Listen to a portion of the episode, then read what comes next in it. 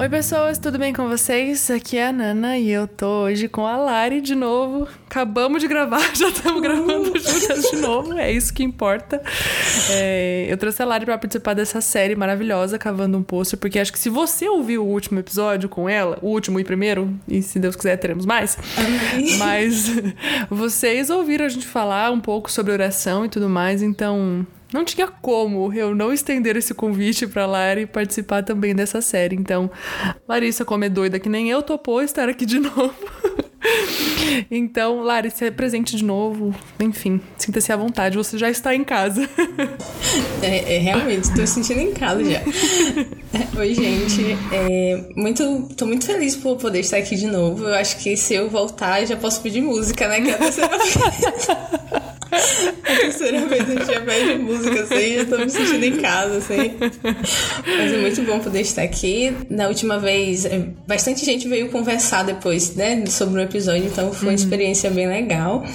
E, mas enfim, né, me apresentando de novo, eu sou a Larissa, eu tenho 22 anos, eu sou baiana, aqui moro no sul da Bahia, e eu congrego na Assembleia de Deus e atualmente eu meio que me divido aí nos estudos de economia e teologia e outras coisas assim, né? E outras coisas mais. Mas acho que é basicamente isso. Então vamos ao que interessa. Como estamos aqui na nossa série sobre oração, a gente sabe o crente ora, o crente etc. Mas como foi que a oração entrou na sua vida especificamente? Que acho que a gente, todo mundo tem um pequeno marco ali, né, de onde entrou Sim. efetivamente, ou de quando a oração marcou. Seja, às vezes não é nem a sua oração que marcou a sua vida a primeira vez e dali surgiu uma vida de oração mas enfim, conte a sua história. Vamos lá. É, como eu falei no episódio passado, assim, a oração é, sempre foi um tema bem presente, assim, né? Por causa do, da comunidade que eu faço parte, né? É, a comunidade pentecostal tem um, bastante ênfase, assim, na oração. Então, desde pequenininha, eu aprendi a orar. Às vezes, a gente não sabia nem falar direito, mas a gente repetia o que os tiozinhos lá das crianças falavam, né? Eles oravam, a gente repetia. Então, a oração, de alguma forma, sempre fez parte, assim, da minha vida. Mas eu posso dizer que... É, o momento que me marcou realmente assim de para me chamar para uma vida e que eu comecei a entender um pouco mais sobre a importância da oração foi de três anos para cá, os últimos três anos para cá, sim, porque foram anos bastante difíceis para minha família, para minha casa. Então eu posso dizer que foram momentos de bastante sofrimento assim e dor.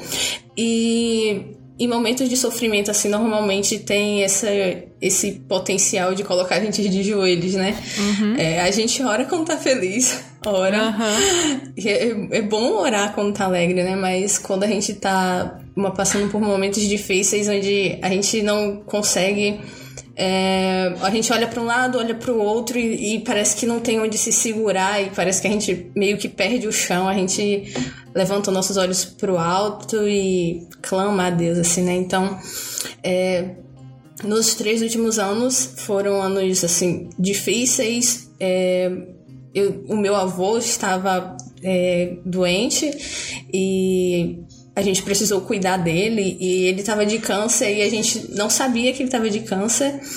E é, a gente cuidando dele, levando para o hospital. E nesse mesmo período que meu avô ficou doente, meu pai também ficou doente assim e era a gente não sabia direito o que estava acontecendo, faz, fazendo vários exames e aí ele precisou fazer várias cirurgias também, então foi um, um momento das nossas vidas bem caótico assim. E eu lembro que eu saía da faculdade, da universidade, ia direto para o hospital e aí tinha dias que eu ia para um corredor e via meu avô internado, aí subia as escadas, aí encontrava meu pai lá.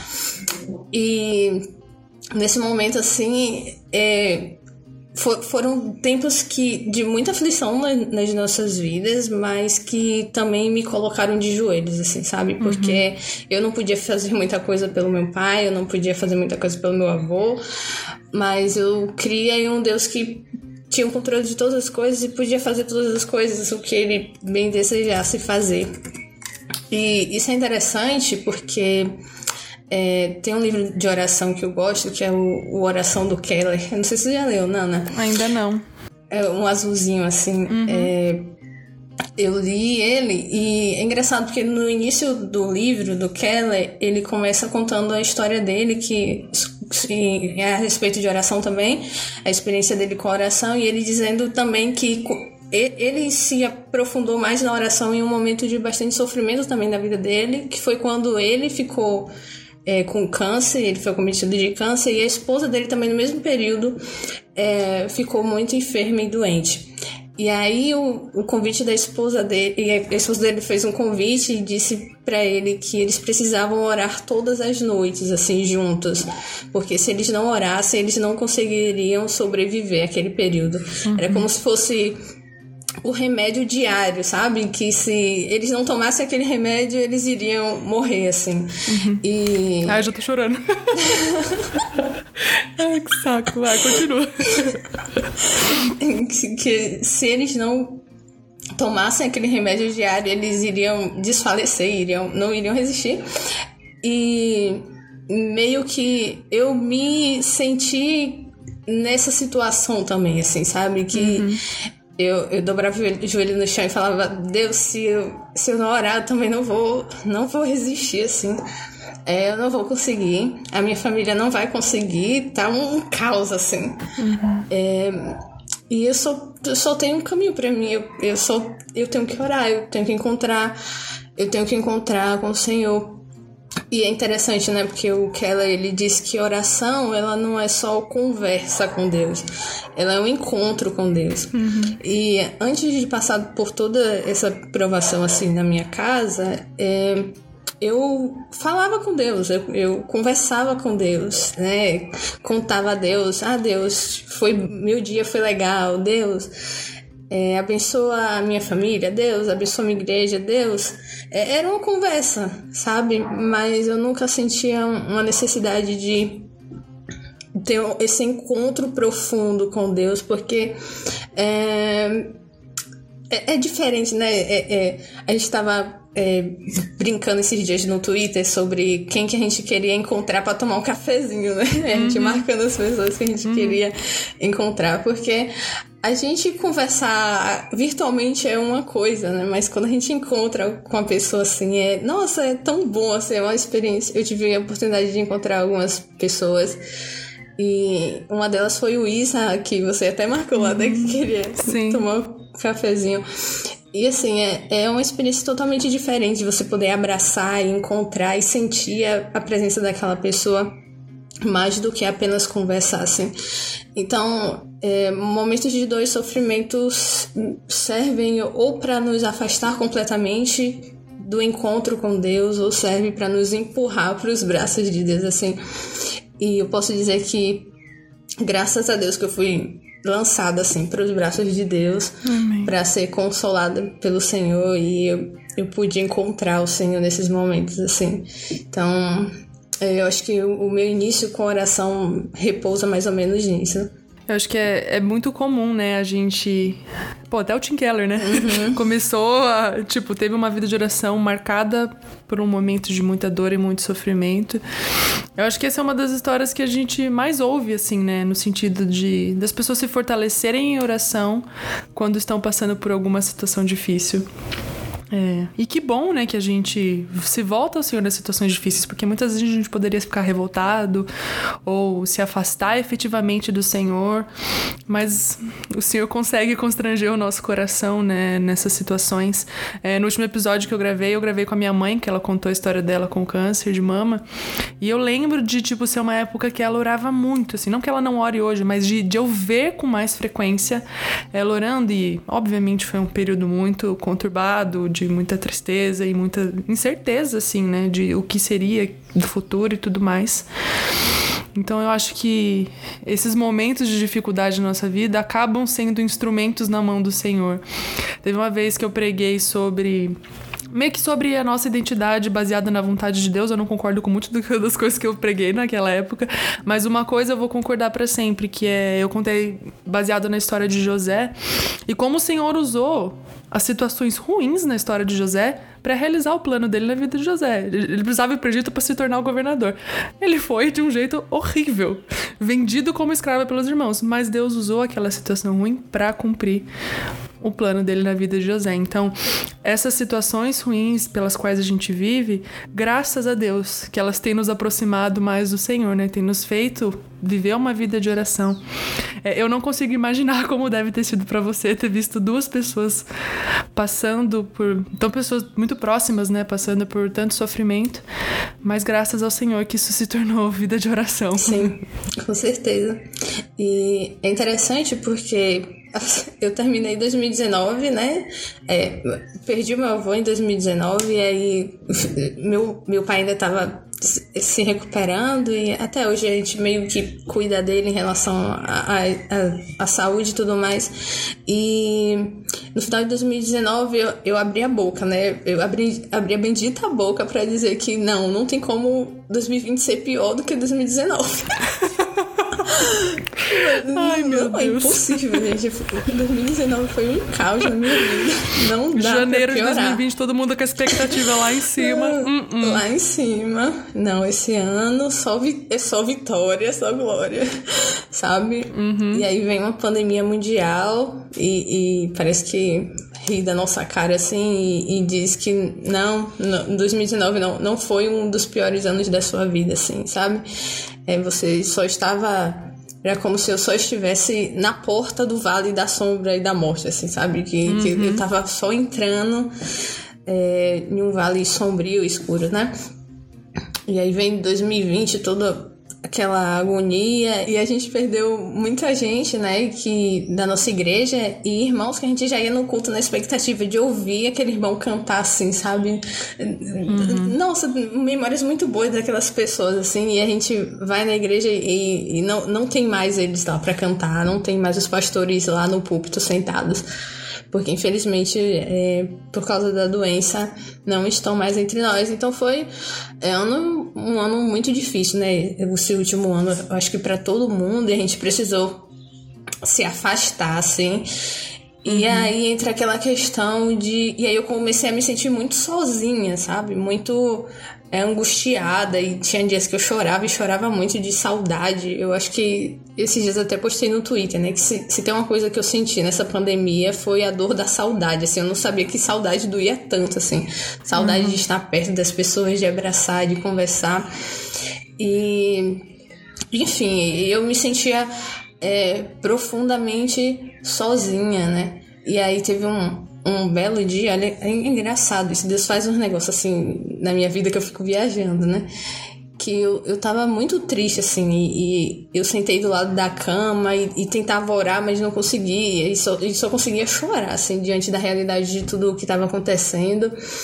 E no outro dia de manhã, uma amiga minha me mandou mensagem no WhatsApp. E ela não é cristã, ela já foi cristã, mas tá um pouco afastada. E ela falou assim: Larissa, você tá bem? Eu falei: Por quê? Ela disse: Não, porque essa noite eu sonhei com você e você chorava muito, assim. eu falei: Eu parei um pouco assim, e era como se Deus estivesse falando para mim através dela que é, Deus estava olhando para mim naquele momento, uhum. que Deus estava me vendo, que Deus estava comigo, de que eu não estava sozinha, uhum. mesmo que eu não tivesse palavras assim para falar, né? Quando a gente não tem palavras, enfim, é, é, a gente tem o Espírito que intercede por nós, o Espírito intercessor. A gente tem o Filho de Deus, o próprio Jesus intercede ao Pai por nós. Uhum. E era como se Deus estivesse usando através da minha colega que é, assim, a pessoa improvável de, de, de ser, mas estava dizendo, olha, eu te vi chorando a noite toda, sabe? Uhum. No canto da cama, assim, sozinha, mas você não. Você achou que estava sozinha, mas você não estava sozinha. Sim. Eu estava com você, assim. Então, é, desde muito cedo, Nana, eu sempre conheci esse Deus de alegria. Eu sempre conheci esse Deus que derrama sobre nós a sua alegria. E eu gosto muito da imagem do Lewis que ele usa para falar sobre a Trindade, né? Que ele fala sobre a dança da Trindade. E a gente pensa sempre uma dança alegre, é, essa comunhão de amor e bondade, esse Deus poderoso, esse Deus forte, criador e tudo mais. Mas eu conhecia esse Deus, né? E, e, e, eu provava desse Deus de poder e glória e tudo mais. E tinha experi tido experiências com esse Deus. Mas eu precisava entender que esse mesmo Deus de alegria, de, de que está conosco caminhando em tempos de alegria, que nos chama para dançar, né, para a gente entrar na dança da Trindade, uhum. é o mesmo Deus que é, chora com a gente também, né? Sim. O Deus que é, é alegria, é o Deus. A gente tem um Deus que é, se, se revela através de um servo sofredor, que é Jesus, assim. Uhum. Então, eu precisava ter um encontro com esse Deus. Eu precisava encontrar Jesus. Eu precisava olhar para um Deus que Jesus que é a imagem do Deus invisível, né? É. E a gente olha para os evangelhos e vejo que Jesus é um Deus ferido também. É um, é um Deus é, a gente tem um Deus todo poderoso, mas que também é um Deus que sabe o que é se ferir. A gente sabe, tem um Deus que sabe o que é ser ferido uhum. por, por pessoas más, por governos injustos, por.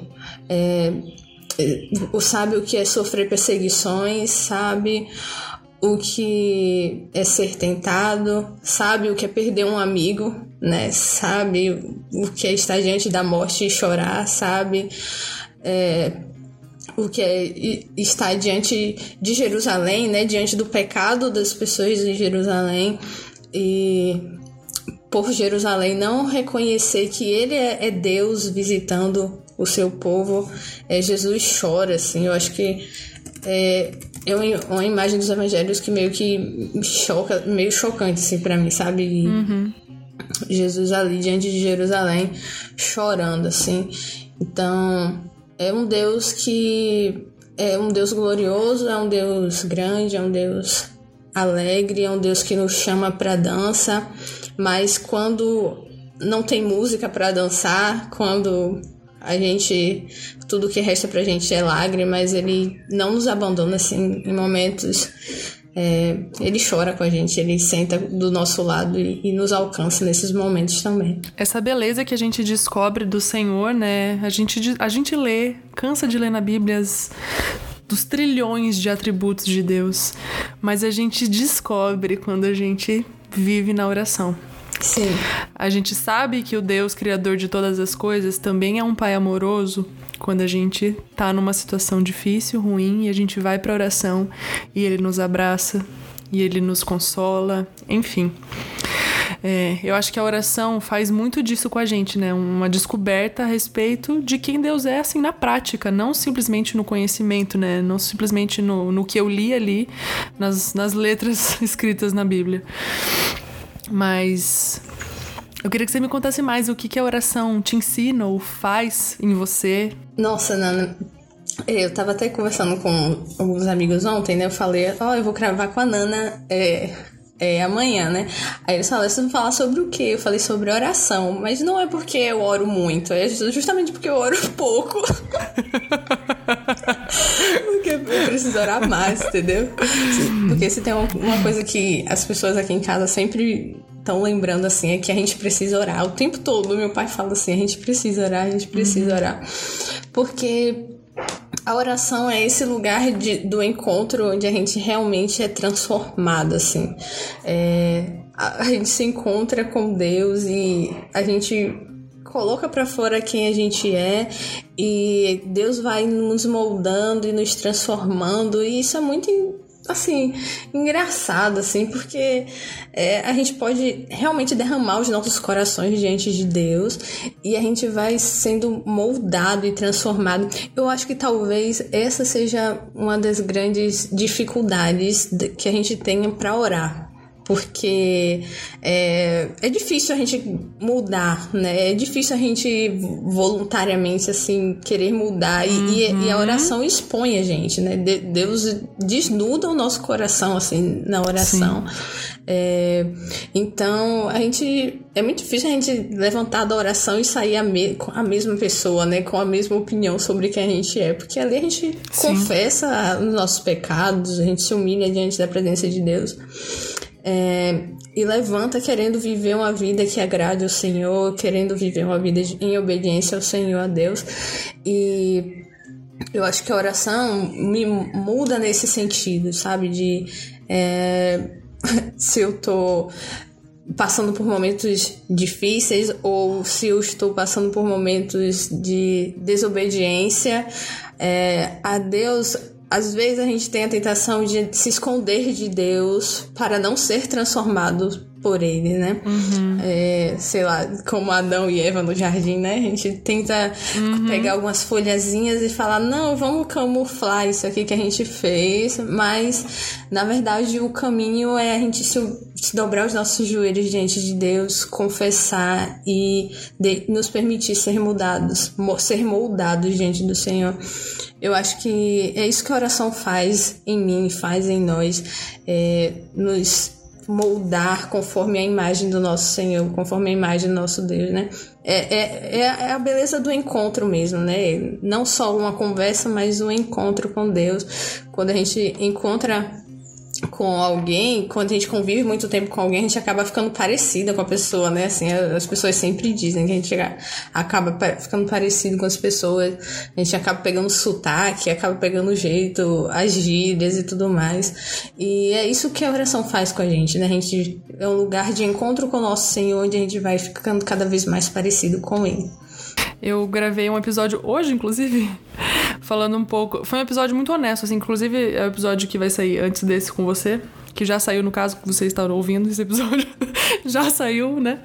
É, em que eu falei um pouco disso, de, do processo que eu tenho passado de transformação com o Senhor, que o Senhor tem revelado coisas em mim e que elas só têm sido trabalhadas dentro de mim por causa da vida de oração. Não adianta nada o senhor, Sim. o senhor chegar para mim quando eu tô lendo a Bíblia e expor, olha, tá lendo isso daqui? Isso aqui você também faz. Isso aqui também é sobre você. E eu não fazer nada a respeito disso. Eu acredito que a oração, eu já falei isso até em outros episódios falando sobre oração, a oração é esse ambiente onde a gente transforma aquela palavra que a gente ouve, aquilo que o Senhor expõe a respeito de nós, em verdade para nossa vida. Sim. E é muito bom porque assim, a oração, uma coisa que eu posso dizer que eu comecei a aprender a orar, é, não apenas orando por mim, mas orando por outras pessoas, assim. A oração em comunidade tem um poder transformador gigante também, assim, sabe? Uhum. Porque é, eu sou transformada quando eu confesso os meus pecados diante de Deus, mas eu também sou imensamente transformada quando eu compartilho, confesso os meus pecados aos meus irmãos e falo, é, compartilho os meus fardos com os meus irmãos e, e e sou alcançada pelas orações deles também, assim. Então, é, é, essa beleza da oração comunitária, né? De, eu acho que a pandemia também fez nos lembrou muito isso, assim, que a gente, apesar de a gente estar distante um do outro, é, várias pessoas estavam se reunindo virtualmente para orar umas pelas outras, para se ajudar. Uhum. Então, é, é Deus nos encontrando através dos nossos irmãos, né? A gente sendo acolhido e abraçado através dos nossos irmãos. A gente ora pelo outro, carrega a dor do outro para que o outro ore por nós e carregue também as nossas dores, os nossos fardos, assim.